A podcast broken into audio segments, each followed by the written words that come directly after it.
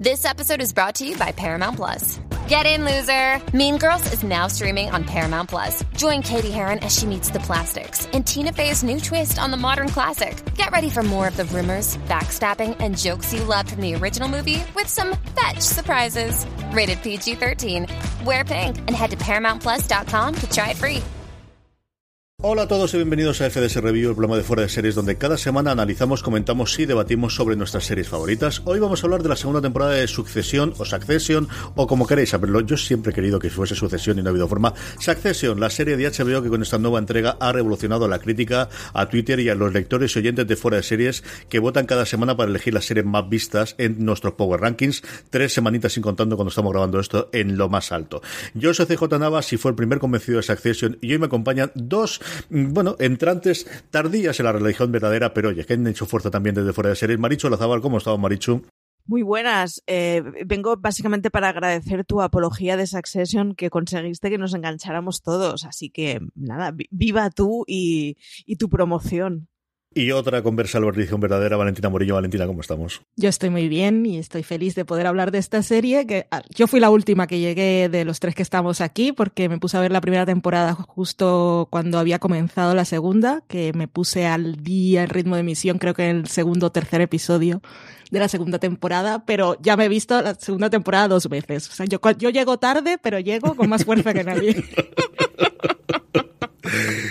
Como es normal siempre Succession, en los review, darme hablamos a hablar unos minutitos primero sin spoilers eh, de Succession, que yo creo que vamos a hacerlo en general de la serie, no de la segunda temporada, sino en general porque yo creo que es, eh, como comentamos, una serie en la que se está incorporando mucha eh, audiencia, o al menos dentro de este microclima en el que tengamos nosotros de la crítica, yo creo que es la serie que ahora se está teniendo más run run con el final de la segunda temporada, que también lo oyes con las entrevistas que, que puedes leer o escuchar a creadores, especialmente en Estados Unidos, pero también está empezando aquí en España, es quizás la que ha tomado un poco poquito el relevo de Fleabag, de la serie de la que el mundillo tiene que estar todo el mundo hablando. Así que vamos a hablar de Succession en general sin spoilers y de cómo nos acercamos a la, a la serie y luego ya después de poner la sintonía, esa sintonía maravillosa de la, de la serie, hablaremos con spoilers ya de esta segunda temporada y por dónde esperamos que pueda ir la tercera, que ya está más que reconfirmada, eh, que ocurrirá el año que viene.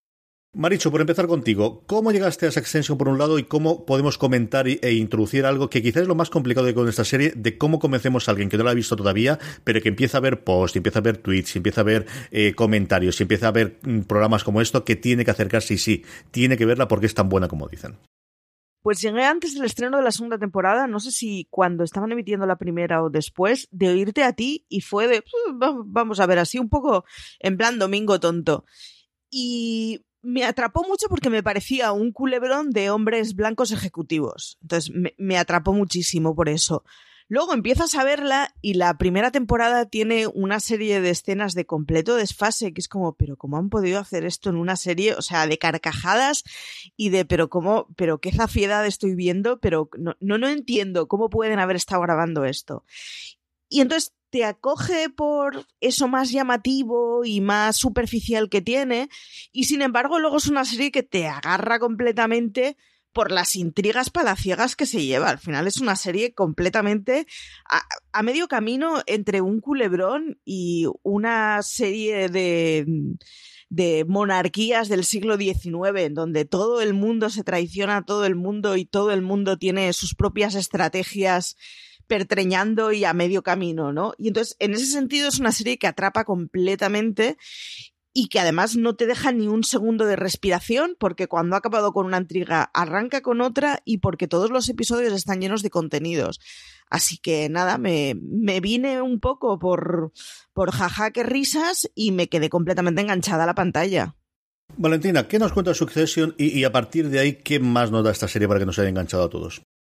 Pues lo que nos cuenta es la historia de una familia muy poderosa, pero de esto estamos hablando del 0,001% que hablaban en Mr. Robot, que son los pequeños grupúsculos de gente que lo controlan todo en el mundo. Y estos tienen un gran conglomerado, es una empresa que controla muchos medios de comunicación, que tiene también productoras de cine, parques temáticos. Es una empresa de entretenimiento y medios de comunicación. Y en los medios de comunicación está el poder. Y tenemos allí, es una empresa familiar, el, patriarca cuando lo conocemos pues ya está un poco mayor y se está esperando que nombre un sucesor, de ahí el nombre de la serie. Y eso es gran parte de lo que nos va a llevar toda la temporada. Si va a nombrar a alguien y todos sus hijos, que son cuatro, aunque siempre pensamos solo en tres, quién, cuál de ellos va a ser el elegido. Y ahí tenemos pues eh, la historia de, de, la familia, los hijos, los colaboradores y los familiares más cercanos. Es un grupo muy elegido de personas. En, como decía Maricho, hay intrigas, traiciones y varias crisis que tendrán que superar hasta que algún día se nombre un sucesor o no. Y es una serie que es muy emocionante, eh, a la que yo le tenía pues que no, no le prestaba atención, a pesar de lo mucho que dijeran. Lo que empezó a llamarme la atención fue que la gente dijera que se reía con la serie. Y cuando escuché la mesa redonda de Hollywood Reporter en la que estaba Don McKay, que era la de directores, él estaba desgranando una escena del primer episodio en la que Kendall, uno de los hijos, eh, se enfadaba mucho y se iba al baño y se encerraba y comenzaba a romperlo todo. Y una vez lo rompía todo en el baño por la frustración que tenía, se ponía a recogerlo. Y a mí eso me pareció tan brillante.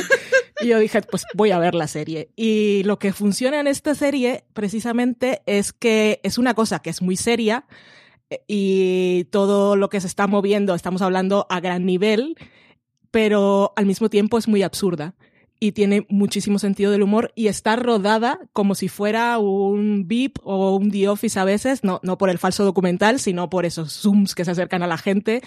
Eh, y entonces a nivel de realización te descoloca un montón y los, que los diálogos son maravillosos. Es una serie que realmente para mí es lo más entretenido que hay.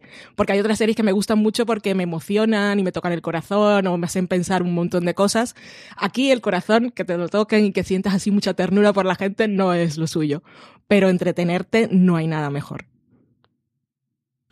Al final, yo la que, con serie con la que siempre la comparo es con VIP. Jesse Armstrong, que es el creador de la serie, había trabajado durante mucho tiempo en Armando y en alguna de las cosas en el Reino Unido, especialmente de Fit y alguna cosa más. Y yo creo que ese tono se le nota. Lo que VIP es comedia con sus momentos dramáticos, aquí desde luego es un drama con sus momentos muchísimos, divertidísimos y el mismo nivel de, de eh, ser soez en los comentarios. O sea, de verdad que los insultos es nivel de lo que ocurre es en arte. VIP.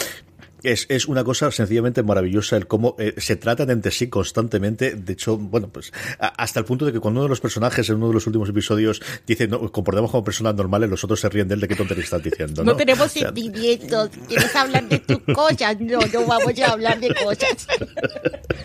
Con esa voz además. Es, como os te comentaba además, una serie que ha ido muchísimo de menos a más, con lo extraño y con lo difícil que es a día de hoy en el, en el mundo de las guerras del streaming romper en una segunda temporada. Una primera temporada que yo creo que tuvo ciertos seguidores y que éramos muy pesados, eso tengo que reconocerlo. Aquí Sí. está yo, igual que Francis coge la bandera de John Pope y a cada uno coge la suya, yo cogí totalmente la sucesión desde el primer episodio y, y, eh, y en, por dos o tres cosas son fundamentales, que es toda la parte del guion y toda la parte de diversión y luego las interpretaciones. Eh, yo creo que el personaje que hace Jeremy Strong de Kendall es una de las mejores interpretaciones que yo he visto en cualquier serie de un personaje que es de inicio totalmente vacío cuando Sí. lo ves al principio y que poco a poco te va ganando. Son una panda de sinvergüenzas, eh, iba a decir vividores, pero sí, es que tiene el dinero para ser vividores y que le coges cariño. Pues sí, como se lo coges también a Tony Soprano, y se lo coges a Walter White y se lo coges a tanto de la época de antihéroes en, en las series americanas que hemos tenido al principio del 2000. Son una familia mm, para odiarla, pero que al final, como las tienes ahí pegada, quieres ver y, y, y que al final apostas por mucho de ello. Es decir, hay una relación del personaje de Kieran Culkin en la segunda persona, en la segunda temporada que todo el mundo estamos totalmente a favor y cuando la piensas fríamente dice, pero ¿qué estamos diciendo? Bueno, pues esto es lo que ocurre. Súper a favor. Total y absolutamente. O sea, es un, es de los shipping más grandes que yo he tenido en ninguna serie en muchísimo, muchísimo tiempo. Y luego es, como comentaba antes, la que de alguna forma, bueno, pues ocurrió también en la primera temporada, en la primera fase de HBO, ¿no? De todos estaban buscando, HBO estaba buscando cómo fuese la siguiente Los Soprano, y ahí creó Boardwalk Empire y creó otros grandes proyectos con gente que había trabajado previamente, y la nueva Los Sopranos fue Juego de Tronos después del pasado del tiempo, y fue Juego de Tronos a partir de la tercera temporada, fundamentalmente, y de la Boda Roja, y todo el mundo estaba buscando, al menos en Estados Unidos, o al menos dentro de HBO, cuál podía ser su nueva Juego de Tronos, y ahí tenemos el primer spin-off que ya está grabándose, y el siguiente, que veremos a ver qué ocurre. En el camino se metió Chernobyl, que hombre, lo que pasa es miniserie y no la suyo. Fleabag, que vamos a tenerlo cortado en dos temporadas y poco más.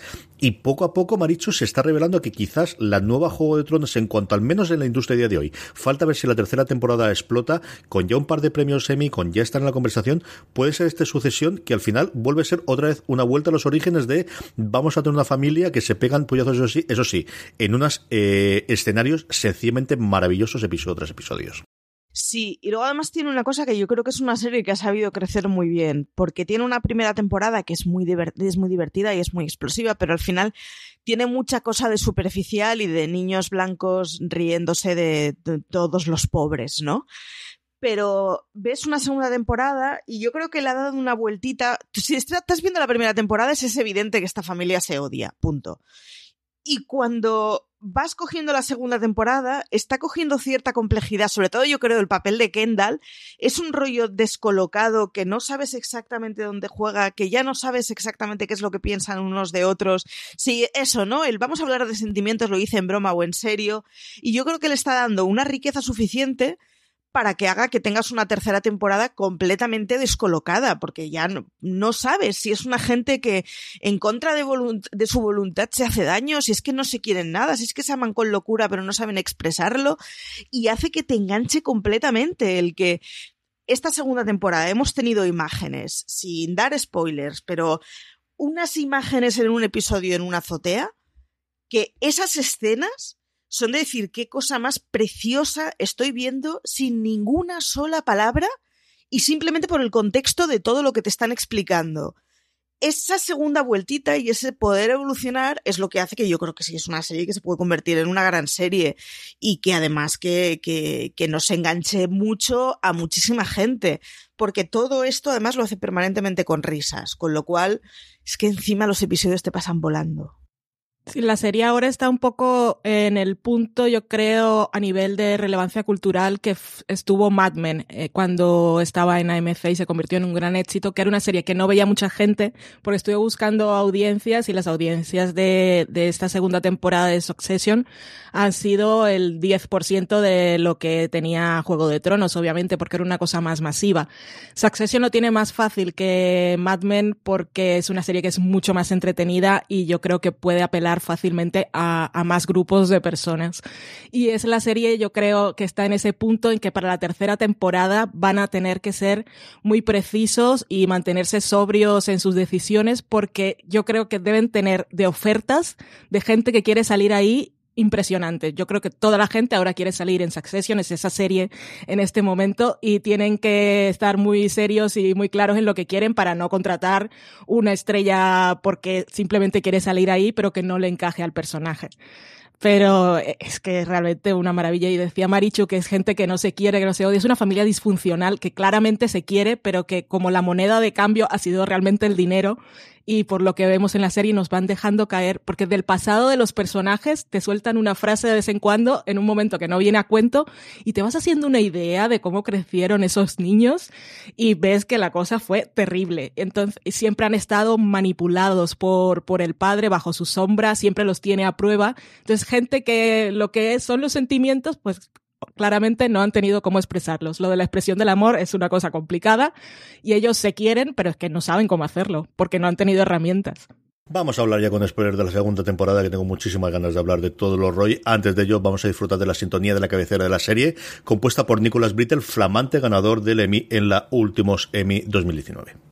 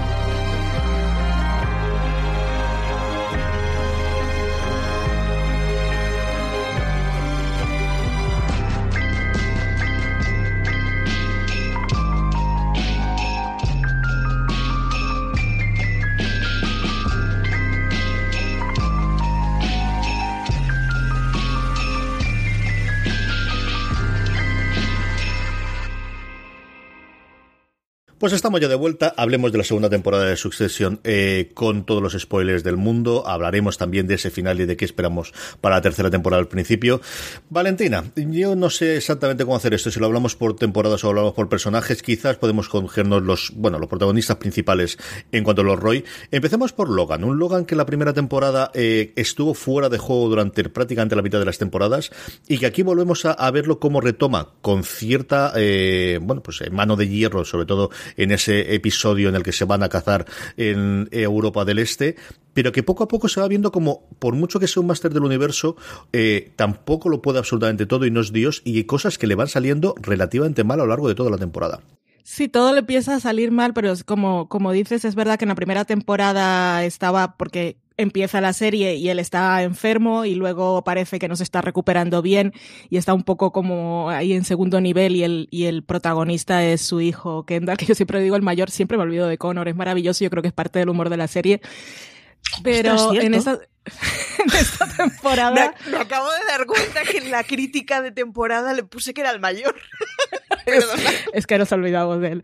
Eh, en esta temporada Logan ya empieza en el primer episodio que se va con la gente a la casa de campo y quiere poner las cosas en orden, se va llevando a los hijos a puerta cerrada y vemos más o menos cómo los va manipulando a todos, pero claro, él le sale tiene todo en contra porque lo que pasó con Kendall más o menos lo solucionó, pero ya sabe que la imagen que está dando de él a los accionistas no es buena y, y, las cosas no le van saliendo mal. Y yo ahora que he visto la segunda temporada otra vez, cómo te van construyendo, comienzan a nombrarte a los peers ya en el segundo episodio, que se convierte en su obsesión, toda la gente le dice que ese movimiento no es bueno y él le da igual porque él dice yo lo consigo todo, yo con dinero todo, lo consigo todo y parece que sí lo va a conseguir. Y, y, no, ese momento en el que se pone a gritar detrás del coche cuando se van a Pierce es magia. Yo estaba feliz, estaba emocionada. Yo míralo ahí cómo se rompe. Y, y no solo eso, ya después le viene toda la locura que tenemos a la biógrafa por un lado, el artículo por el otro, se le suicida un empleado en, eso, lo del suicidio, que es el episodio que decía Marichu de la azotea, ese episodio es el más oscuro, que es el cuarto, bueno, en fin, y, y ya luego explota todo con la trama de los cruceros que nos habían plantado ahí tranquilamente con un poco de humor, humor muy negro, cuando Tom y Greg deciden eh, eliminar todas las pruebas. Y es es que Greg, es que como hablas de esta temporada, cada vez que digo una cosa quiero detenerme a hablar de cada personaje, pero bueno, estamos hablando de Logan. Y, y sí, y cómo se le va yendo todo, todo en contra, va perdiendo cada vez más, no, no ya el poder, sino el control que él quiere tener sobre todas las situaciones hasta ese último momento. Y lo dejamos así y seguimos hablando de todo. Marichu es, es, un cabeza de familia que está acostumbrado a ser el macho alfa en absolutamente todo. Yo reconozco que, que, disfruto cuando lo pasa mal porque tiene. La primera temporada es maravillosa porque dices, tío, estás en las últimas y los pocos momentos de lucidez que tienes los utilizas para fastidiar a tus hijos es, o sea, me hace sentir un, un, odio y una manía por el personaje que consigue, pues eso, ¿no? El, el momento que decía Valen en el coche de yo estar gozándolo completamente.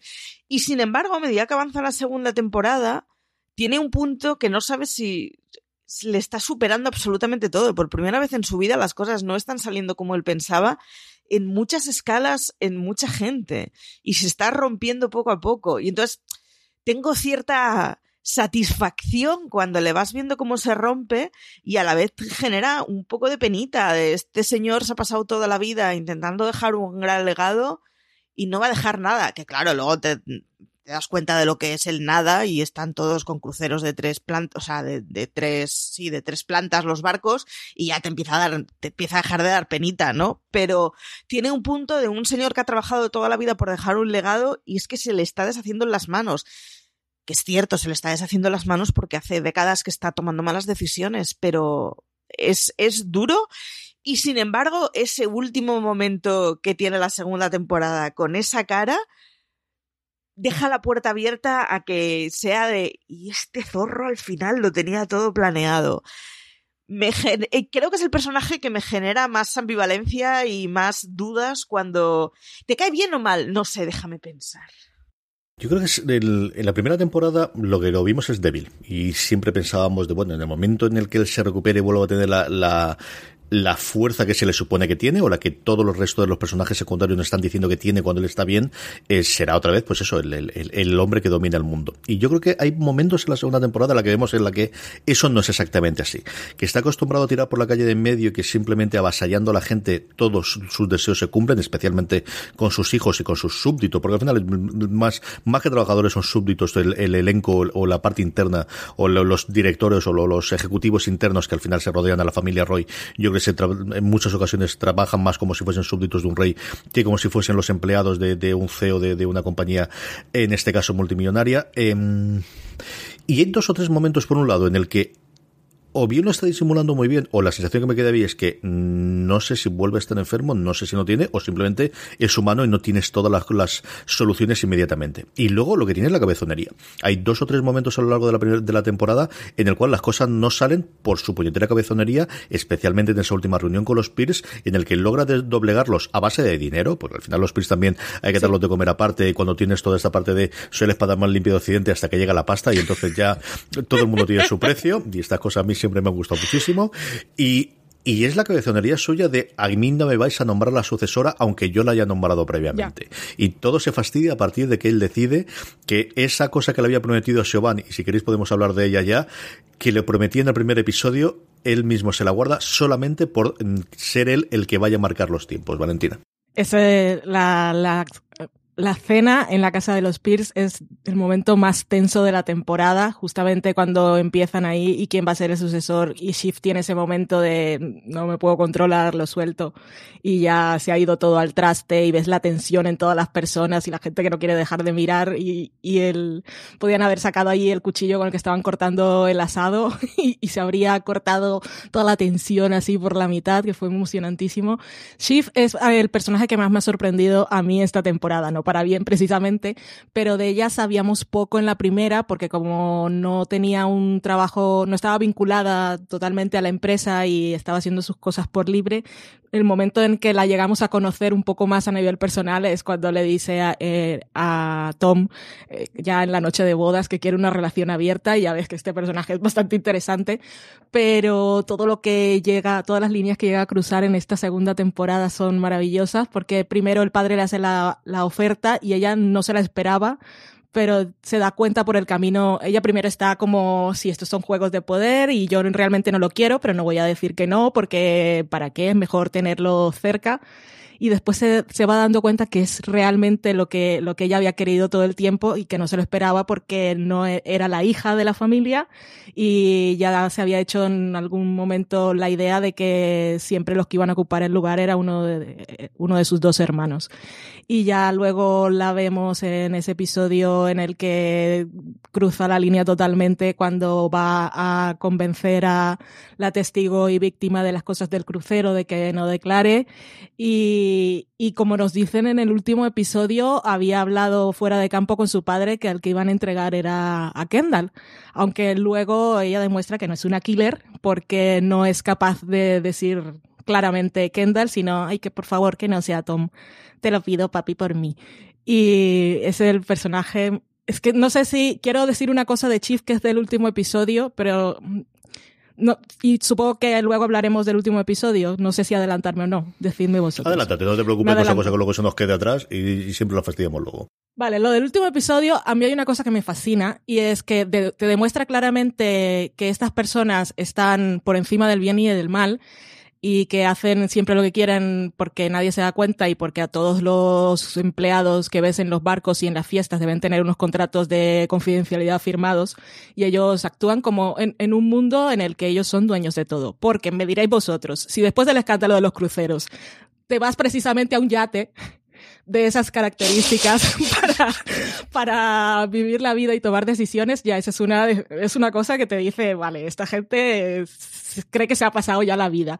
Pero lo que a mí me llama la atención de Shiv es después de lo que ha hecho ella con Kira, que es la mujer que iba a testificar en contra de ellos, se va a un yate y con el dinero que tiene le propone a una de las empleadas que haga un trío con su marido, que le va a decir ella, le va a decir que no, no, porque aquí hay una relación de poder y hay, y hay dinero de por medio y ella lo acepta, pero ¿cómo te pones tú en esa tesitura después de lo que ha pasado a tener a una mujer eh, a tu servicio para tus inquietudes sexuales? Es que a mí eso cuando se lo plantea a Tom, aparte de todas las implicaciones de que igual se lo estaba haciendo a Tom por si acaso y que ella sabía que Tom no iba a querer, bueno, todas esas cosas retorcidas de ellos como pareja es la tener la mente en, un, en una dimensión alternativa que te permita pensar que eso es una buena decisión después de lo que acaba de pasar, a mí eso me dejó loquísima. Maricho, ¿qué tal si en esta segunda temporada?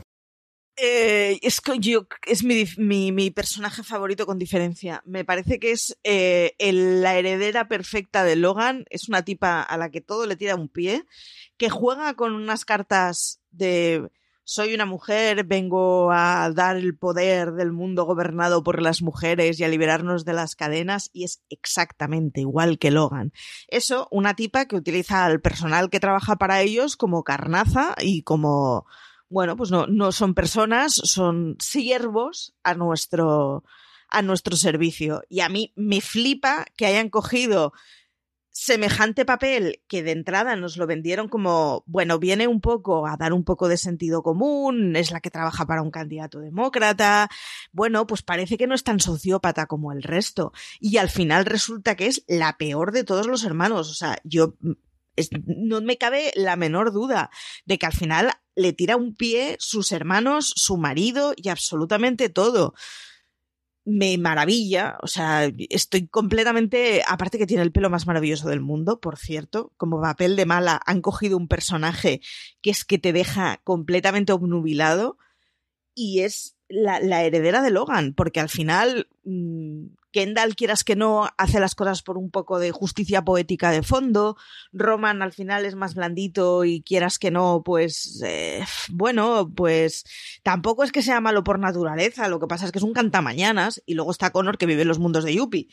Pero es que te encuentras así y es mala, malísima con ganas. Y es de las malas que más me han convencido en muchísimo tiempo. Soy, soy una shiver completa, vamos. Sí, pero ella demostró en ese último episodio que no es y, y, su padre se dio cuenta que no es la killer que pensaba que era, cuando precisamente no es capaz de decir Kendall, sino que no sea Tom, por favor.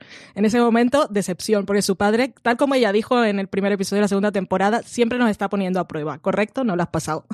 Eso es cierto, eso es cierto. Sí. Tiene dos o tres momentos tiene dos o tres momentos de, de, cariño, ¿no? Y lo tiene igual con, con Kendall en, la cuarto, en el cuarto episodio que comentábamos eh, anteriormente con ese abrazo final que tiene cuando Kendall dice yo no voy a ser Shiv, yo seguro que no voy a ser, que, que yo creo que es uno de los momentos más, pues no sé si sinceros o en el que interpretan muy bien la sinceridad los dos, que en esto en suceso yo creo que siempre hay que tomárselo con, con tiento. Yo, Shoban, siempre me ha encantado, a empezar porque me encanta el nombre, porque, bueno, tanto como va a poner solo una de mis hijas, ¿no? Pero eh, yo creo que la segunda temporada, igual que la primera temporada, yo creo que la temporada de Kendall, la segunda en muchas ocasiones de la temporada de Shoban, ¿no? Y es la temporada de ver el arco de ella, de cómo alguien que había logrado alejarse de, la, de lo tóxico que es toda su familia y labrarse, pues sí, siempre con la red y con el respaldo de, de, del dinero del padre y el dinero de, de la familia, pero labrarse su propia eh, carrera independiente y, y, con cierto éxito, que al final, bueno, pues podía trabajar como asesora política y había podido prácticamente elegir el candidato al que quería apoyar,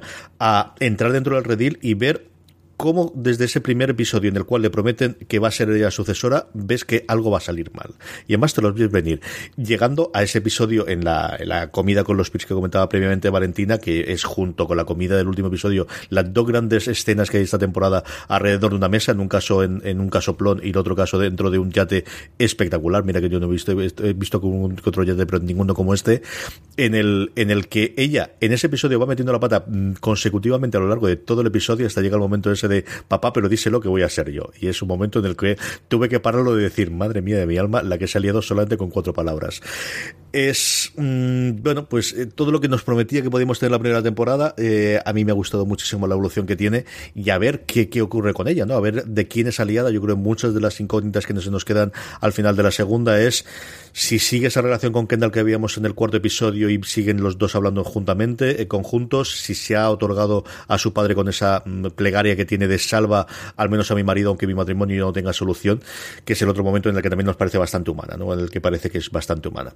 Kendall, hablemos un poquito del, number one boy, hablemos un poquito del, elegido, no el mayor, como siempre recordamos, que es Connor, y, si alguien tiene un arco desde luego de principio y fin, y que además vuelve al final como estaba al principio, Valentina, es Kendall en esta segunda temporada.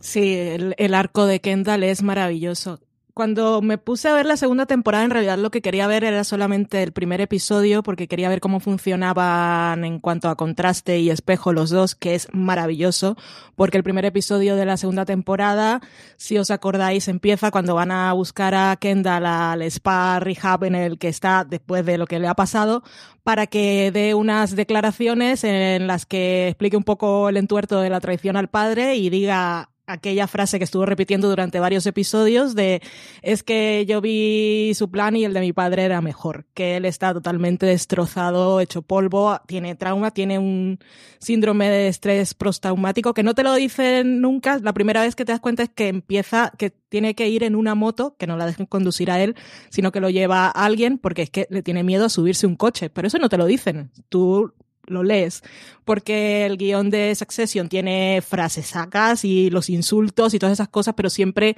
tiene esas sutilezas y esas cosas que están en el fondo. Y a Kendall lo vemos en esta temporada, bueno, lo que decía en la trama espejo, que en ese momento él está repitiendo el guion que le han dado, que le dan lo que tiene que decir escrito en la tarjetita, que es lo de el plan de mi padre era mejor, y lo vemos eh, el viaje hasta la última escena de, del final de temporada en el que le dan esta vez el guion en cuartillas, en folios, y él lo rompe y se saca del bolsillo sus propias tarjetitas, que cuando yo las vi, como acababa de ver el, el, el el final y luego vi el primero, lo de las tarjetitas me pareció magia y como en aquel momento está sudando, está con la barba, no sabe lo que está diciendo, parece un robot roto, como le dice su hermano, parece un robot roto que no puede abrazar a sus hermanos, a sus hijos. Y, y aquí lo ves todo seguro, ha tenido un viaje, pero el primero necesitaba eh, ese lugar que le daba el padre, de ya no era de súbdito, sino te tengo aquí a mi lado como un perrete viejo cuidándote y la misión que te doy es que me cuides a mí y me des las pastillas y estés atento, que para él eso era lo más importante, que lo, lo que le dice a Chief, es que si no estoy para ayudar a mi padre ahora, no tengo nada que hacer, porque aparte él está en deuda, porque lo salvó del entuerto, porque es un niño blanco rico y no tiene por qué ir a la cárcel por estas cosas, ya luego veremos. Y, y, todo ese viaje roto, roto, roto, roto, hasta que al final se va recuperando, se va recuperando gracias a los romances, pero su padre cada vez que lo ve bien le rompe las cosas. Tiene la historia con la chica esta que es actriz de la obra de Willa, que quiero ver la obra de Willa en la serie, por favor. Y, y el padre le dice, ha dicho awesome dos veces. Y ella también le dice, hablas mucho de tu padre. Y dice, vale, esto no. Y luego con Naomi, que el último episodio, cuando, bueno, no, cuando el padre se lo lleva a, a visitar la casa de, del chico que murió al final de la primera temporada, se ve que toma la decisión justo cuando Kendall está feliz, está sonriente y se va a venir Naomi y, y dice, es que estamos ahora mismo en esa etapa que parecemos una canción de Simon and Garfunkel. Y su padre se queda así y le dice, ven, vamos, vamos a la casa esta, que ya te estoy viendo muy bien, te tengo que bajar los humos, te tengo que destrozar un poco porque así no me sirves. Y en el último episodio también, cuando tiene a Naomi en el yate, le dicen, eh, es que no, no tiene que estar aquí. Y ella le dice, ella dice dos frases en esta temporada, Naomi, que son fabulosas. Una es, eh, veros a vosotros cómo os destrozáis y os hundís en la mierda es lo más satisfactorio que hay en el mundo, que habla por nosotros los espectadores. Y luego esa frase que le dice es que a tu padre le gusta cuando estás, cuando estás roto, que es verdad.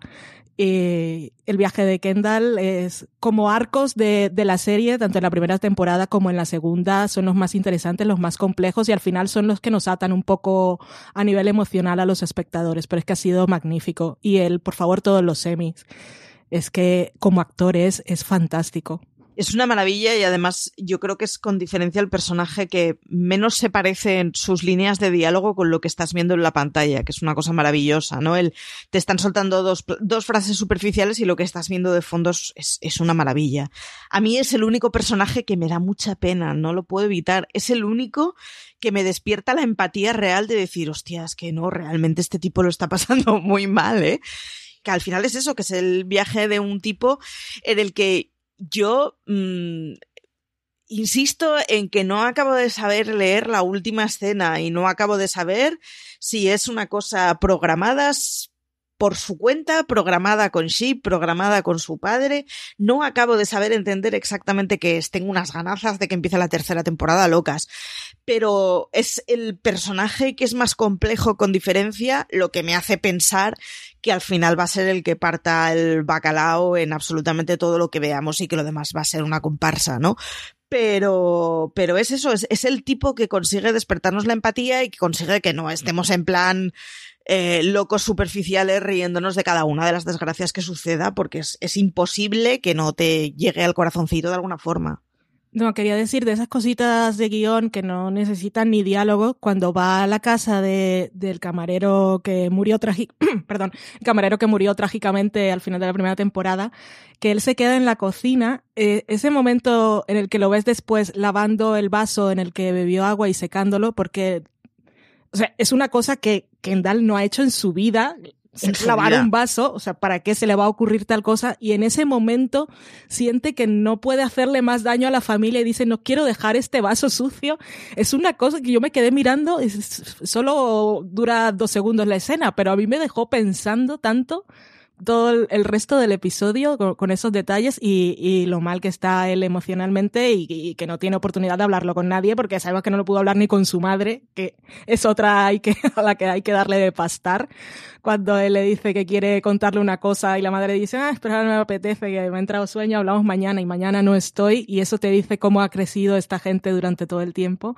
Ay, en fin. Queda posiblemente mi personaje favorito y mucha de la culpa de esta es la interpretación de Jeremy Strong, que como decía Valentina, yo creo que se merece todos los premios del mundo mundial. Es complicadísimo lo, lo que este hombre hace. Mira que, que, que hay, pues eso, más grandilocuentes y otros grandes momentos y momentos más hilarantes, que en la gran mayoría de los casos que, que tiene Kieran Culkin interpretando a Roman, pero lo que este hombre es capaz de hacer de un personaje tremendamente gris cuando se presenta inicialmente, el cómo ves durante esos primeros dos, tres episodios a un alma en pena, es decir, es, es, un caminante, es, eh, se mueve porque tiene que seguir y porque sigue respirando autónomamente y porque va alimentándose y porque al final le, da un motivo el padre. A ese personaje vemos últimos episodios, ese rap con el to the OG, que es uno de estos momentos de decir, solamente si fuese esto ya se lo merecería absolutamente todo. Es alucinante lo que este hombre hace con, con ese personaje y ese personaje que no antes se revela, porque al final lo que tenemos es en una primera temporada él era el, el, el artífice de ese gran enfrentamiento entre las familias, aquí es el, perro guardián, ese momento en el segundo episodio cuando cierra ese Socios que de especie de, de Vulture o de Vice eh, que compró en la primera temporada, a mí me parece brutal. O sea, es ese sentimiento de killer que, que, luego le pide su padre y ese cierre que luego aumentaremos del, de la segunda temporada con esa sonrisa final de Logan que no sabemos exactamente qué puede querer decir y cada uno le da la interpretación que queramos y hay muchísimas teorías que se están haciendo de una serie que yo pensaba que no iba a dar para teorías, sí para ver qué vamos a hacer en el futuro, pero parece que sí está ocurriendo. Hablemos si queréis un poquito de Roman y de Roman hay que hablar también de Jerry sobre todo en esta segunda temporada, Valentina. Roman, personaje revelación. Eh, es un personaje que siempre te hace gracia y estabas hablando ahora del episodio, el segundo, en el de, el de Volter, cuando le cierran la empresa mimada de Kendall.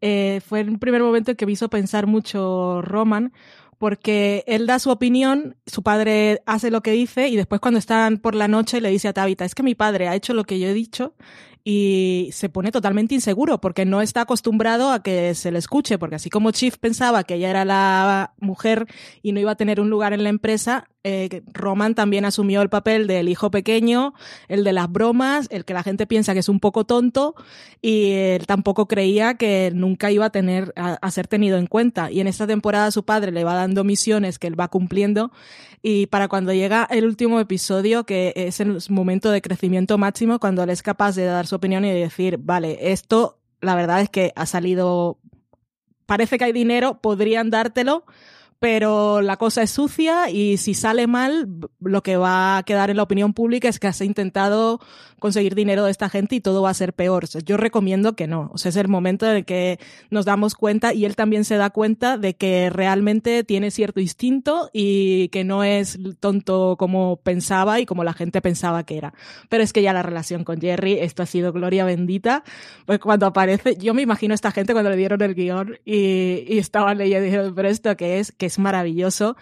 Eh, porque aparte, como yo había visto la primera temporada, lo primero que yo pensé cuando Roman consigue placer sexual porque eh, Jerry lo domina y le dice cosas chungas, en contraste con lo que le decía Tabitha cuando lo llamaba para tener sexo telefónico, que es, ay, estoy súper cachonda, no sé qué, y él, no, no, no, no, no, esto no me gusta. Y entonces me acordaba de lo que contaban en el episodio de la despedida de soltero de Tom, y es la historia aquella de que cuando él era pequeño lo metían en la jaula de los perros y tal, y él lo recordaba como que, como que era un maltrato, pero su hermano, bueno, su hermano, alguien le dice, es que te gustaba. Entonces comienzas a pensar todas esas cosas de qué tiene él en la cabeza, luego te deja también caer en algún momento él lo dice siempre en broma, pero no sabemos. Eh, ¿A quién se lo dice? ah, sí, se lo dice a Rea, creo. Eh, estás eh, encajando muy, estás intentando encajar muy bien como encajó mi, mi, creo que era el entrenador cuando era pequeño y tenía 12 años. Y eso es una connotación sexual. Entonces, como que ha sufrido abusos, es una cosa muy oscura, pero es un personaje que ha conseguido tener un poco de autoestima en, en lo de los negocios y, y, ha encontrado a esa aliada en Jerry que es un poco madre, que es un poco amiga, cuando él le dice, vamos a casarnos, y ella, ¿qué? ¿Qué dices? Y él, sí, bueno, yo, yo, tú me cortas el pene y yo te escupo, o, tú me matas y yo te mato, porque él lo de las relaciones íntimas lo tiene totalmente cortocircuitado y siempre tiene interpretaciones. Cuando lo dice a Tabitha, vamos a probar algo, si nos ponemos de acuerdo, aunque esté mal, pero si estamos de acuerdo, un poco de consentimiento no está tan mal y ella dice, entonces quieres que haga como una mujer muerta y dice, sí, es que las mujeres muertas no lubrican. Y es todo súper oscuro, súper retorcido y, pero la relación con Jerry es lo mejor y a mí lo que me gustaría es que Jerry y, y Roman en realidad fueran power couple y, y lo dominaran todos porque juntos son los más listos en realidad. Maricho. Es le estaba dando vueltas, digo, creo que con, con, todo lo que vemos y con todo lo que tenemos delante, es el único que ha conseguido hacerse un entorno completamente tóxico, retorcido y vamos, o sea, como para dar todas las horas del mundo a un psiquiatra, pero que ha conseguido ser mínimamente feliz al final encuentra en Jerry una persona que es un apoyo, al final es un tío que tampoco, iba a decir que no quiere grandes cosas dentro de la borrachera que vive esta gente de aspiraciones, ¿no? Pero que es un tipo que al final, pues es que ya, si es que lo que quiere es que le valoren un poquito y, bueno, pues estar con alguien que le meta caña, pero que, que tenga una actitud dulce con ella, porque al final Jerry es lo que decías, tiene una actitud muy maternal con todo el, el, el bueno, el, retorcimiento sexual que sería de ser una madre. Pero es, es un tipo que al final es el que tiene la felicidad en, más cerca con cosas más sencillas dentro de lo retorcido dentro de toda esa tropa, porque al final es un tipo que, que le dejen hacer, que le dejen un rinconcito, que más o menos de vez en cuando le hagan sentirse valorado, que no tiene esa necesidad de ego infinito que tiene su padre, no tiene el retorcimiento que tiene Shin, no necesita la venganza que necesita Logan, o sea, que necesita Kendall. No, no, lo sé, me parece que al final es el único que más o menos encuentra su hueco y dentro de su huequillo pues ya más o menos está bien posiblemente esté bien hasta que le sientas en una silla, le pongas en tratamiento y entonces se, se despierte el auténtico caos por, por, todo lo que ha comentado Valen, ¿no? Al final es un tipo que está completamente machacado y que, pues eso, me gustaría haber visto la infancia que ha tenido esta gente. No sé, Pero no bueno, sé. no, no, verla, verla, digo, ¿eh? Simplemente. Pero que, que, que, tienen, bueno, pues eh, ha conseguido encontrar un hueco en el que está medianamente bien y me parece que es más de lo que han conseguido todos los demás, salvo los los apegos estos que tienen, que no sabes si son sirvientes, mm, partners de trabajo, hijos putativos o qué, pero bueno, todo esto que en las comidas familiares hay un montón de gente que no es de la familia, a mí es algo que me maravilla pero es más o menos el único que ha conseguido un entorno confortable dentro de los, de los Roy. Y no sé, yo si tuviera que desear que alguien de ellos le fuera bien o fuera mínimamente feliz, la verdad es que me encantaría que, que, que lo fuera él y que más o menos estuviera confortable y que le dieran amorcito y le cuidaran mucho. Porque me parece que es un tío muy roto y, y que a la vez es que lo único que necesita es un poco de cariño. Y tiene la frase más sabia del último episodio, que aparte demuestra su lealtad a Jerry, pero también es muy inteligente. Cuando comienzan, que es maravilloso, cuando comienzan a nombrar quiénes podrían ser los que van a ir a, la horca, y cada vez que nombran a uno, el otro y dice, gracias, gracias, sí, sí, bueno, sí, lo veo, pero también debería ser tal. Eso es súper educado. Y él tiene la frase esa de Jerry, ¿en serio? Mm, la senior woman que tenemos aquí en la junta directiva, después de todas las mujeres que hemos matado, y yo digo, es listo realmente. Y además en ese episodio vemos a, un Roman que después de, de, pues yo creo que de, lo que ocurre en los dos últimos episodios y de estar al borde de la muerte y, de, un momento en el que dice de mi dinero no sirve absolutamente nada en este escenario, tengo tíos con armas y en cualquier otra circunstancia me serviría mi poder y mi dinero, por aquí no. Y, desde luego en el último episodio se nos presentan a otro distinto, totalmente diferente del que Roman que vimos en la primera temporada, que a mí me encantó, que me dio el momento de que yo más me he reído posiblemente en los últimos años en televisión con el, con el en ese aseo viendo por la televisión. Yo tuve que parar, de verdad no podía de la risa que me dio en ese momento.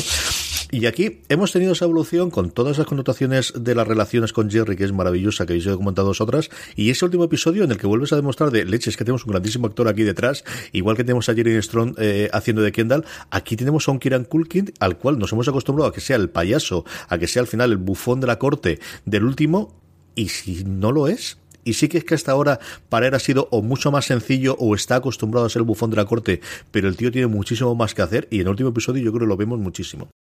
Dos cositas, yo creo que en la segunda temporada teníamos la pinta de que iba a ocurrir. Por un lado era el, la conclusión o qué ocurría con ese eh, asesinato que había provocado Kendall en la primera temporada y del cual parece que va a ser la tercera temporada cuando cobre importancia. Y por otro lado era toda la crisis de los cruceros, todo lo que había ocurrido en esa división en cuanto a asesinatos, aunque todavía no sabíamos muchas de las partes que se nos revelan en esta segunda temporada.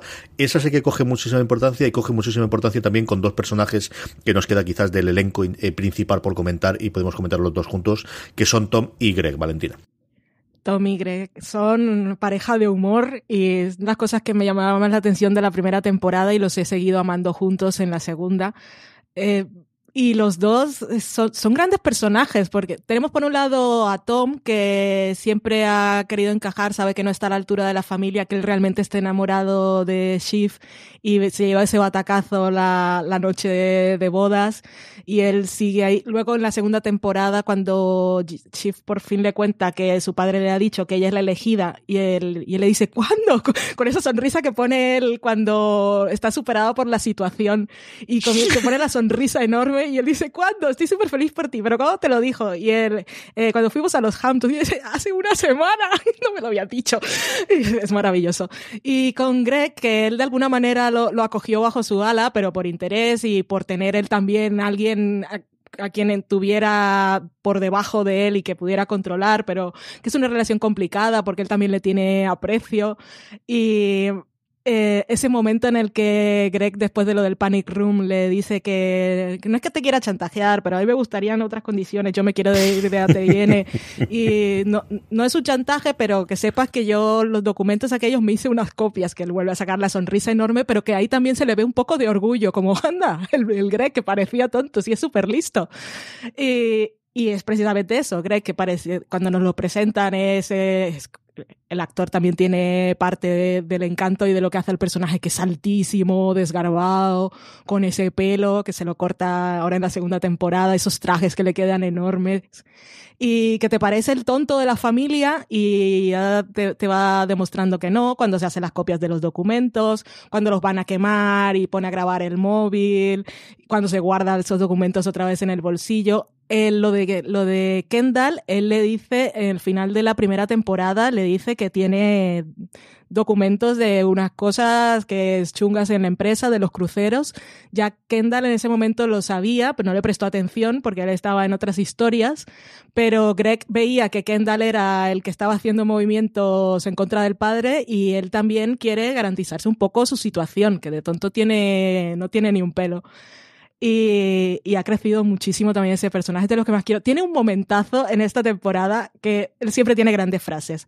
Una es cuando Kendall está viviendo en, en, una, en un ático, en un penthouse del hotel, y Greg es el que va a llevarle coca del parque. Y entra y dice, ah, cool, cool, qué, qué guay este sitio. Y Kendall le dice, es Fashion Week, donde estaban todos los penthouse buenos estaban pillados. Y Greg dice, supongo que puede ser mejor, pero no me imagino cómo. es tan bello. me encantan esas cosas. Ay, Greg, Greg es maravilla pura, de verdad. Y cuando están con, con el turco, eh, que se va, cuando va Roman a contactar por él por primera vez al, a, un, a, una fiesta nocturna, y Greg se lo encuentra saliendo del baño y le dice, ah, ah soy súper fan de, tu dinero. es maravilloso. Yo, yo quiero muchísimo a Greg. De personajes a los que les tengo cariño, cariño de verdad, aparte de admiración o de que me parezcan súper complejos, seguramente Greg es mi personaje favorito. Greg además es, es, es, muy gracioso porque nos están vendiendo todo el rato como que viene de una cuna humilde y su herencia por parte del abuelo yeah. son 200 millones, o sea, 250 millones de, de, dólares, que yo no los voy a ver juntos ni ajenos, vamos. 250 mil millones. O es, mira, yo ya me había perdido con los ceros. Y, y es un tipo que me gustaría ver cuál es la cuna humilde de la que viene, pero es muy buena la transformación en esa escena en el yate en que, pero no es mi champán favorito, pero es como, se ha acostumbrado muy rápido a lo bueno y se ha acostumbrado muy rápido a hacer cuentas para ver cómo va a poder garantizar eso. Y ha hecho una apuesta al final con los Roy de quiero dinero ahora y no en el futuro y por lo tanto va a tener que amortizar esa apuesta y estará dispuesto a hacer absolutamente todo porque, bueno, pues, pues ha dicho que no a su herencia para lo que pueda recibir ya. Con lo cual puede ser el tipo que al final corte la cabeza de quien haga falta sin dudarlo. Pero es, es muy buena la relación de, de vasallaje que tiene con Tom y a la vez es muy bueno ese todo el mundo preguntándose pero qué hace Greg aquí no sé no pinta nada pero ahí sigue o sea lleva dos temporadas enteras en las que se empieza a colar en una comida de cumpleaños en la que no pinta nada y dos años después sigue colándose en todos los compromisos familiares.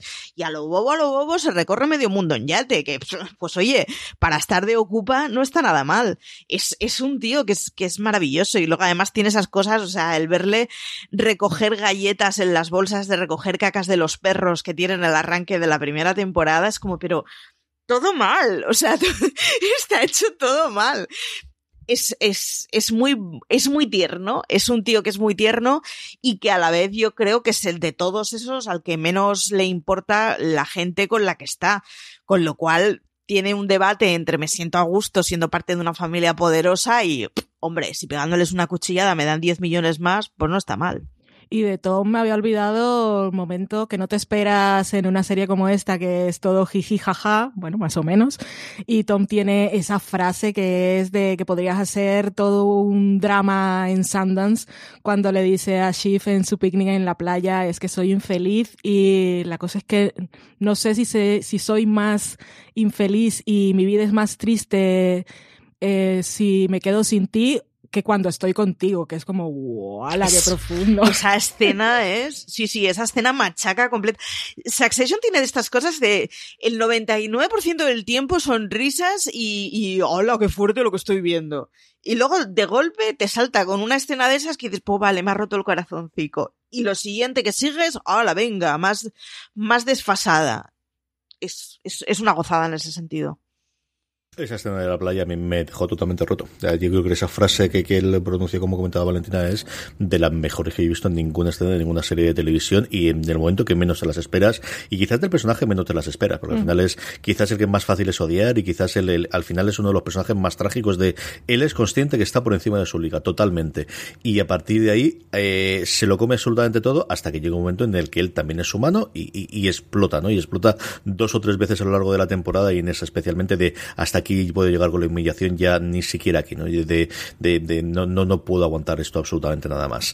Antes de que hablemos del final, personajes, tramas, cosas que os haya gustado de alrededor que no hayamos comentado hasta ahora, Valentina. Sea las cosas de Lopir, sea la cosa del propio Connor que siempre nos olvidamos de él y que al menos quedemos una barra aquí, sea la introducción de ese Hugo Baker divertidísimo volumento entrevistado por Fisher Stevens. Personajes o escenas o, o, o tramas que te hayan gustado antes de que hablemos del final de la serie. Pues yo voy a destacar dos momentos de humor que fueron brillantes. Eh, uno, yo creo que no podemos olvidarlos, del funeral de Moe con Willa y con Connor, porque eso fue cuando llega, cuando eh, Willa va a dar el pésame y dice Moe y después Connor la parte, es que no se llama Moe, pero si siempre le decís lo mismo y nos enteramos, nos enteramos de lo de Molester y tenemos a la mujer que está haciendo la biografía no autorizada y intentando pillar todo lo que pueda y dice, pues vale, pues voy a ver lo que dices en el funeral y de aquí ya tengo algunas declaraciones. Y es Willa la que le escribe a, a Connor lo que tiene que decir para que no diga nada realmente, que ese momento es el humor máximo porque eh, yo lo he visto, creo, el momento que vimos el episodio, acabamos el episodio aquí en casa, pero lo volvimos a poner. Y cuando hemos hecho el revisionado, volvimos a poner el momento. Porque es que las palabras que dice Connor es, eh, eh, es arte, pero parece que lo ha escrito un niño de cinco años. Un niño de cinco años le dicen, escribe esto para el funeral, ¿qué sienten las personas? Y dice, pues Lester era, era un ser humano y era un trabajador de la empresa y ahora está muerto porque todos nos tenemos que morir. Y su mujer ahora está triste. Yo no podía con la risa, es maravilloso. Pero entonces esto me lleva a pensar, vale, Willa ha sido muy lista porque ha escrito precisamente lo que tenía que decir para que no dijera nada, pero yo me pregunto, yo pienso en la obra de teatro. Entonces yo digo, realmente, esto fue súper, súper, súper inteligente por parte de Willa, que lo escribió así para que no dijera nada, o Willa en el fondo escribe un poco así y la obra de teatro por eso es un desastre, aparte de que la arena sea de construcción y no del mar. Es maravilloso. Y mi otro momento, que es pequeñito y es precisamente entre Tom y Greg, que es maravilloso cuando se van a las estaciones estas de esquí, a los encuentros de ricos y millonarios, que sale lo de va Greg y le dice, es que tenemos un problema con la presentación que vas a hacer hoy, lo de que estamos escuchando, porque es que me han dicho que realmente tenemos unos problemas de privacidad y de protección de datos y realmente con nuestro aparato estamos escuchando a la gente. Entonces no puedes decirlo, es que yo no podía, era, era demasiado bueno, es que las carcajadas, ese momento maravilloso, son mis dos momentos de, de humor preferidos de la temporada. Vale, dicho personajes o momentos. Estaba intentando buscar eh, cómo se llama el otro personaje, el que está con Cal. Digamos que hay dos que son los, los señores mayores que han estado siempre al lado de Logan, que son Carl, y el otro, los dos que van a Turquía. El banquero. Todas Laird. las. Dime. Laird, no sé cómo se Exacto. pronuncia. sí. To- sí, todas las escenas en las que están estos dos, a mí me parece maravilla. Se pasan permanentemente dos años pasándose una patata caliente en plan, esto va a explotar en cualquier momento. Y ese juego de tenis que tienen permanentemente de, me quiero quedar aquí, pero quiero que no me explote, así que no puedo estar muy cerca, pero tengo que seguir manteniéndome aquí porque esto me está dando mucho. Y ese permanentemente despedidos y luego vuelven, luego les vuelven a dar la patada y entonces, va, pero si te pongo 50 millones más vuelves. O sea, dan siempre una garantía de orquestina de fondo de risas que es como bueno, que, es una cosa muy retorcida, porque además te están enseñando permanentemente cómo esta familia trata a la gente que tiene sus mayores secretos, que es como, pues, pues no lo sé, pero si tienes un confidente que sabe todo lo que te has trajinado en los últimos 60 años, lo mínimo que puedes hacer es tenerlo satisfecho y fingir que lo cuidas, ¿no? Y aún así están completamente, o sea, dándoles la patada, sabiendo ellos que les importa un huevo todo, pero bueno, pues eso, pues por un 2% más vuelvo me maravillan todas esas escenas porque son garantía de chiste permanente sin que tenga absolutamente nada que ver en lo que está pasando en la escena principal. Se me hace siempre divertidísimo. Y el otro personaje que se me hace muy, muy, muy divertido es el político demócrata que podría haber dejado de aparecer en el momento en que Siobhan ha dejado de trabajar para él y sin embargo Gil no sé qué se llama que, que es, es, o sea, bueno, pues es, es el espectador que estamos estando nosotros desde casa decir, pero qué fuerte, pero cómo puedes estar haciendo estas cosas. Y lo dices así como entre maravillado y risueño mientras ves un choque de trenes. Y es uno de esos personajes que es, somos nosotros desde nuestro sofá, el ala, ala, qué fuerte lo que está pasando y no puedo dejar de mirarlo. Son, son tres tíos que me, me, me encanta el papel que hacen y además me gusta siempre la comparsilla de fondo que dan a las escenas. Carl tiene un momentazo en el episodio de Turquía cuando dice en un momento que está teniendo un ataque de pánico y Roma le dice, pero si está igual que siempre, yo casi me muero. Yo, Es muy bueno. Simplemente recordar por el peso que tiene en el- la parte central de, las, de la temporada, que luego que es cierto Los que, que al final se desvanece toda la parte de Rhea, de Holly Hunter y especialmente de, de, de- de los Spears y de Nan, ¿no? De, Cherry Jones, que yo creo que está maravillosa y, y veríamos clarísimamente una serie paralela que podría hacer alrededor del universo de los Spears que podría funcionar muy bien, ¿no? Y Holly Hunter como mm, se va introduciendo poco a poco, poco a poco, poco a poco, poco, en, y tiene el peso que tiene en, el- en la parte central de la serie, que es cierto que quizás como en el último episodio no aparece, se nos olvida un poquito más, pero que al final es la que da un poquito el, poder a toda la, temporada. Y hablando del último episodio, vamos con él, vamos con él y vamos con esa escena final y vamos allá y pensamos un poquito y hablamos también de qué esperamos de cara a la tercera, cara a la tercera temporada. Ese, mm, bueno, se decide que finalmente va a ser Kendall, ¿os pareció una sorpresa o lo, esperabais que fuese él el, la parte o la, la persona que iban a sacrificar de alguna forma a los altares de los accionistas y de los medios? Ese bat final y la reacción de Logan y qué puede dar esto de cara a una tercera temporada más que confirmada ya, Valentina. Yo no me esperaba que fuera Kendall. Cuando estaba viendo el episodio por segunda vez, sí me di cuenta de que es el único al que nadie nombra cuando están diciendo qué posibilidades tiene cada uno, por qué tendría que hacerlo, por qué no, que el pobre Connor se ofrece y la gente desprecia su oferta, le dice, no, tú no nos sirves. Eh, no me esperaba que fuera Kendall porque lo, lo más fácil y lo que nos esperábamos todos es que fuera Tom y ya había cierto componente emocional y dramático y ver si Shift lo iba a traicionar o no. Parecía la elección fácil, pero como decía Logan, no era suficiente. Y Logan ya tenía claro eh, desde el principio que los accionistas lo que querían es que fuera él. Y él tenía clarísimo, yo no voy a ser, que es lo que dice, yo no voy a ser. Se ofrece primero y ya tiene de entrada a la gente diciendo, ay, no, no, por supuesto que no. Eh, pero lo de la reacción final, a ver, vamos a ver por dónde empiezo. Yo no creo que sea un master plan de, de Logan.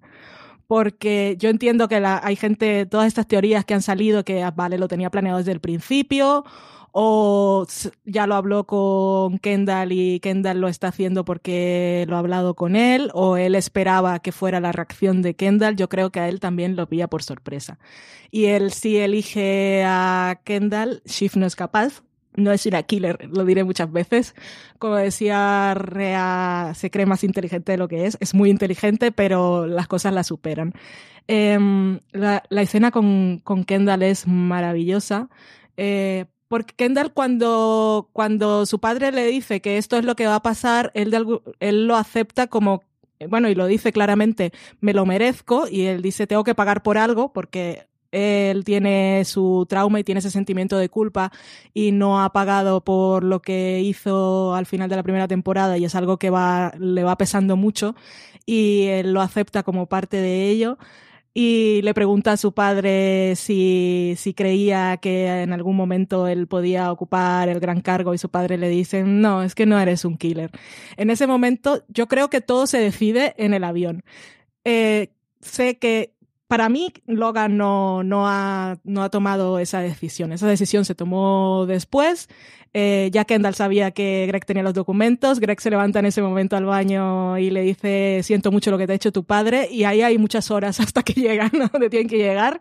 Y hay oportunidades para, para hablar y planificarlo todo. El momento del but eh, para mí fue maravilloso, porque yo esperaba que pasara algo, pero no estaba segura de qué es lo que iba a pasar y ni mucho menos me esperaba que fuera tan directo y que Kendall empezara diciendo, pero mi padre es para mí es lo habría dicho la abuela de dragones, eh, mi padre es un dañino, porque es lo que dice, y comienza a soltar todo lo del padre y en un momento eh, las que nos enfocan son a Carolina y, a, y al asistente de Kendall que están como, Dios mío, ¿qué está pasando? Y te enfocan en un momento a Greg que no está Greg, tal como es, si eso lo hubiese tomado por sorpresa, hubiera dicho, hola, ¿qué está pasando? Y entonces tiene un sobrecito eh, en la mano que no tenía antes, que ahí te dicen, él tiene los documentos por si alguien no se ha enterado muy bien de lo que está pasando. Y me pareció súper astuto por, por parte de Kendall, pero si ya luego vamos a hablar de la tercera temporada, comentamos todo lo que puede ocurrir, eh, que creo os dejaré a vosotros hablar de ese momento. Pero eso, que lo que yo pienso es que Logan no lo tenía planeado, pero sí lo disfrutó, porque él lo que está buscando es alguien a su imagen y semejanza y un hijo con instinto asesino que los otros dos le han demostrado por A o por B que no lo son lo suficiente y Kendall ha demostrado que sí. Que sea bueno, que vaya a dejar que triunfe y, y en qué condiciones, eso ya lo veremos luego. Pero en ese momento hay algo de satisfacción para él, aunque, aunque de la peor manera. Porque las palabras que dice Kendall, la lección de palabras es maravillosa, porque cuando dice que eso no podría haber pasado ante los ojos de Logan sin que Logan lo supiera, firmar tantos millones en contratos de confidencialidad y tal, lo que está diciendo ahí son dos mensajes. Uno, o realmente los ha firmado y queda mal, o dos, esto ha pasado por delante de sus ojos, no se ha dado cuenta y no tiene ningún control en la empresa y queda peor. Entonces, ahí el punto en el que deja a su padre es en la mierda más absoluta, perdón. Pero cuando entra, mi momento preferido es cuando entra Roman y él en lugar de gritar, es que hemos visto a Logan poseído por la furia muchas veces y siempre que se enfada y algo le molesta, grita y se pone que parece que, que va a hacer una autocombustión. Y en ese momento le hace ese, Shh, déjame, estoy disfrutando este momento. Luego ya veremos, pero ahora lo estoy disfrutando. Lo dicho. Sí, yo, yo, yo lo que creo que, o sea, la mirada de Logan yo creo que es de orgullo, pero es de orgullo después de que le pegan la puñalada. Eh, que fuera Kendall no me sorprendió especialmente, pero tengo que reconocer que cuando sale la rueda de prensa, a mí me pilló ya agachándome a por la botella de agua, en plan, está todo el pescado vendido, esto quedan 30 segundos, vemos la escenita y se acaba la temporada. Y fue de, ¿cómo? ¿Qué? Perdona, o sea, a mí me pilló completamente eh, por sorpresa. Mm, no di el pause de, bueno, esto ya se ha acabado y paro de verlo un minuto antes porque no tengo costumbre, pero me pilló cogiendo la botella de agua, en plan, esto ya está es una maravilla y es una de esas cosas que tiene Succession que cuando crees que ha acabado eh, vuelve a arrancar la noria con una historia completamente distinta. Yo creo que Logan lo que tiene es orgullo y creo que, que veremos un momento en que Logan será definitivamente destruido por su hijo o su hijo destruido por el padre y Logan acabará reconociendo que en ese momento me sentí muy orgulloso de ti y supe que estabas hecho a imagen y semejanza. Ahora, puede decirlo mientras muere o mientras mata, porque tampoco creo que, bueno, y entonces vaya a aceptar la derrota y de aquí me retiro. Esto, esto juega en otra liga y esto tiene que funcionar de otro modo. Y por otro lado, supone el, el renacer de Greg, la cosa de, bueno, ya has sido entrenado y ahora vas a empezar a jugar en la Liga de los Mayores. No tengo muy claro que vayas a saber jugar en la Liga de los Mayores, pero creo que su ascensión a, bueno, pues al primer flanco y, bueno, pues ahora que ya tiene sus propios gustos de cuál es su champán favorito, pues puede intentar jugar con los mayores.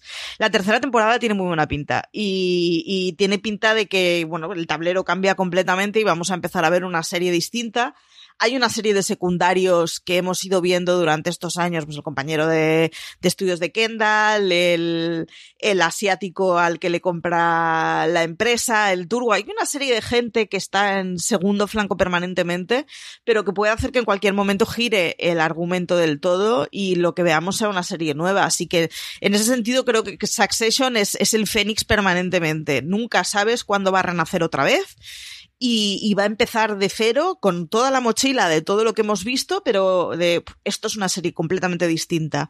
Y en ese sentido, pues la tercera temporada pinta maravillosa, con una serie que además cada vez se crece más y tiene más autoconvencimiento de que es una buena serie. Y creo que le, le está sentando muy bien, además. Rápidamente cerramos, Valentina, que, que Maricho nos ha contado lo que espera de la tercera temporada. ¿Qué esperas tú de la tercera temporada? Varias cosas. Una, quiero ver si los hijos van a Navidad, en Navidad a casa de la madre.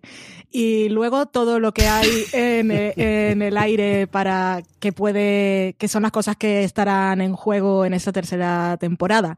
Rea sabe lo de Kira, que lo que hizo Shift, todo lo que puede ir en contra de los Roy, vamos. Kendall, por supuesto, tiene en contra lo del camarero que murió, que su padre es el que lo ha ocultado todo y es obviamente la baza que tiene eh, bajo la manga con Colin, que es ese gran personaje que está ahí para limpiarlo todo.